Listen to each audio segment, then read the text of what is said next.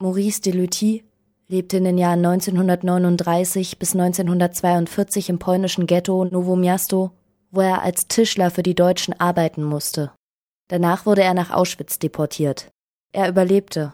Ein halbes Jahrhundert später beantragte er eine Rente für seine Tätigkeit im Ghetto. Die Deutsche Rentenversicherung Nord lehnte dies jedoch ab. Bei den Tätigkeiten habe es sich um Zwangsarbeit gehandelt, die Rentenkassen seien daher nicht zuständig. Erst vor zwei Jahren wurde dem mittlerweile 85-Jährigen vom Sozialgericht in Hamburg endlich eine kleine Rente zugesprochen. Dies trifft längst nicht auf alle Menschen zu, die während des Nationalsozialismus in einem Ghetto einer Arbeit nachgegangen sind. So etwa im Fall einer polnischen Jüdin, die als 15-Jährige im Ghetto Golubce Schnee schaufeln und für deutsche Soldaten Wäsche waschen und putzen musste. Das Landessozialgericht Düsseldorf verweigerte ihr jüngst eine Rente, da sie die Arbeit nicht freiwillig ausgeübt habe. Insgesamt wurden seit 2002 von 70.000 Anträgen ehemaliger Ghettoinsassen auf eine Rentenzahlung nur knapp 6.000 bewilligt. Mehr als 90 Prozent der Klagen wurden abgewiesen. Der Bundestag hatte vor zwei Wochen einen Antrag der Grünen abgelehnt, die Auszahlung solcher Renten einfacher zu ermöglichen. Ein halbes Jahrhundert lang hatte sich der deutsche Staat um ein wichtiges Kapitel seiner NS-Vergangenheit nicht geschert. Menschen, die in einem Ghetto oder KZ oder sonst wo auf die eine oder andere Weise zur Arbeit gezwungen worden waren, bekamen weder eine Entschädigung noch eine Altersrente für ihre Tätigkeiten. Nach dem Bundesentschädigungsgesetz von 1956 wurden allein diejenigen entschädigt, die Schäden aus Gründen politischer Gegnerschaft gegen den Nationalsozialismus oder aus Gründen der Rasse, des Glaubens oder der Weltanschauung durch nationalsozialistische Gewaltmaßnahmen also durch sogenanntes spezifisches NS-Unrecht, erlitten hatten. Für die deutsche Justiz bedeutete dies, der erzwungene Einsatz von Arbeitskraft konnte nicht berücksichtigt werden, denn Zwangsarbeit, vor allem in Kriegszeiten, sei keine Besonderheit des NS-Staates gewesen. Im Jahr 2000 wurde mit der Stiftung Erinnerung, Verantwortung und Zukunft ein Fonds zur Entschädigung der NS-Zwangsarbeiter eingerichtet. Man beschränkte sich auf Einmalzahlungen an eine kleine Gruppe der ehemaligen NS-Zwangsarbeiter. Regelmäßige Altersrenten gab es für die Betroffenen nicht.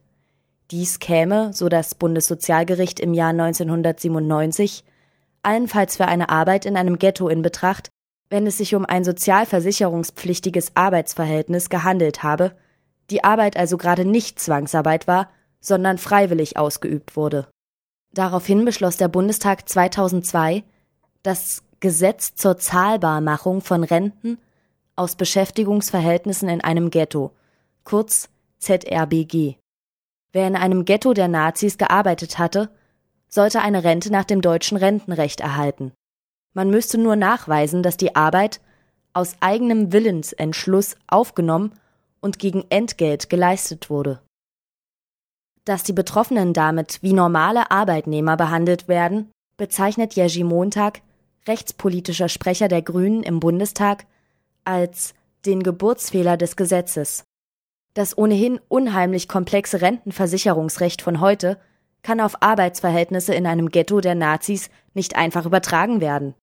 Und tatsächlich zeigt sich die deutsche Bürokratie hier von ihrer besten Seite.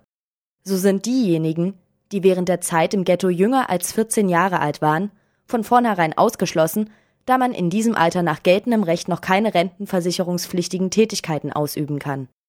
Auch ist völlig unklar, wann in einer lebensbedrohlichen Zwangssituation in einem Ghetto eine Arbeit aus eigenem Willensentschluss aufgenommen wurde.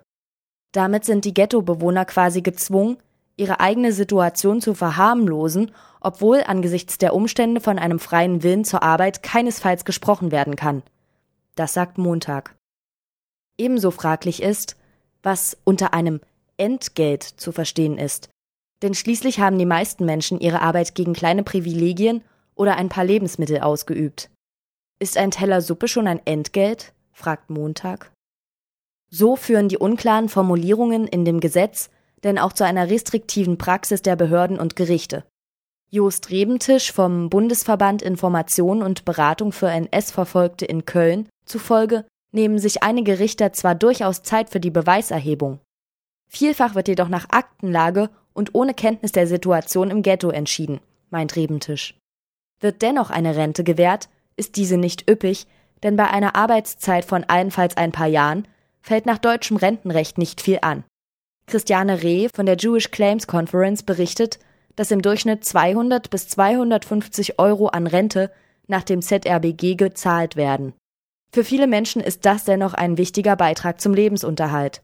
Von Bedeutung ist daneben aber vor allem die symbolische Anerkennung der menschenunwürdigen Lebens- und Arbeitsbedingungen, so Reh. Auf Druck der Betroffenen hatte die Bundesregierung 2007 eine sofortige Einmalzahlung an jeden Ghettoarbeiter in Höhe von 2000 Euro beschlossen. Allerdings verbunden mit der Pflicht, auf sonstige Rentenansprüche zu verzichten. Dieses Verfahren ist nach Ansicht von Jerzy Montag zwar einfacher, trotz allem dauere es immer noch fürchterlich lange. Von insgesamt 44.000 Anträgen sind gerade mal 14.000 bewilligt worden. Während die wenigen ehemaligen Ghettoinsassen, die noch leben, bis zum Schluss um die Anerkennung ihrer Arbeit und um ihre Rente kämpfen müssen, befasst sich der Innenausschuss des Bundestags seit vergangener Woche mit dem Abschlussbericht über die Entschädigung der Zwangsarbeiter. Insgesamt hat die Stiftung Erinnerung, Verantwortung und Zukunft 4,4 Milliarden Euro an gut 1,6 Millionen Menschen gezahlt und damit einigen Betroffenen ein kleines bisschen geholfen. Für die meisten der insgesamt rund 12 Millionen NS-Zwangsarbeiter war jedoch nichts übrig oder kam jede Entschädigung zu spät. Geholfen wurde daher vor allem der deutschen Wirtschaft, die sich durch ihre Beteiligung an dem Stiftungsfonds weitestgehend absichern konnte vor neuen Klagen der Betroffenen. Darüber hinaus kann ein weiteres Kapitel der deutschen Vergangenheit für bewältigt erklärt werden, und die Repräsentanten des deutschen Staates werden sich im Jahr der Deutschen in dieser Hinsicht wohl noch einmal kräftig auf die Schulter klopfen. Wie beschrieb doch Angela Merkel einmal die deutsche Vergangenheitspolitik? Bereits frühzeitig hat die Bundesrepublik Deutschland das große Leid, das zahlreichen Menschen von deutscher Seite widerfahren ist, anerkannt. Das ist und war Konsens in unserem demokratischen Gemeinwesen seit 1945. Da sollte man sich doch um ein paar Renten nicht den Kopf zerbrechen.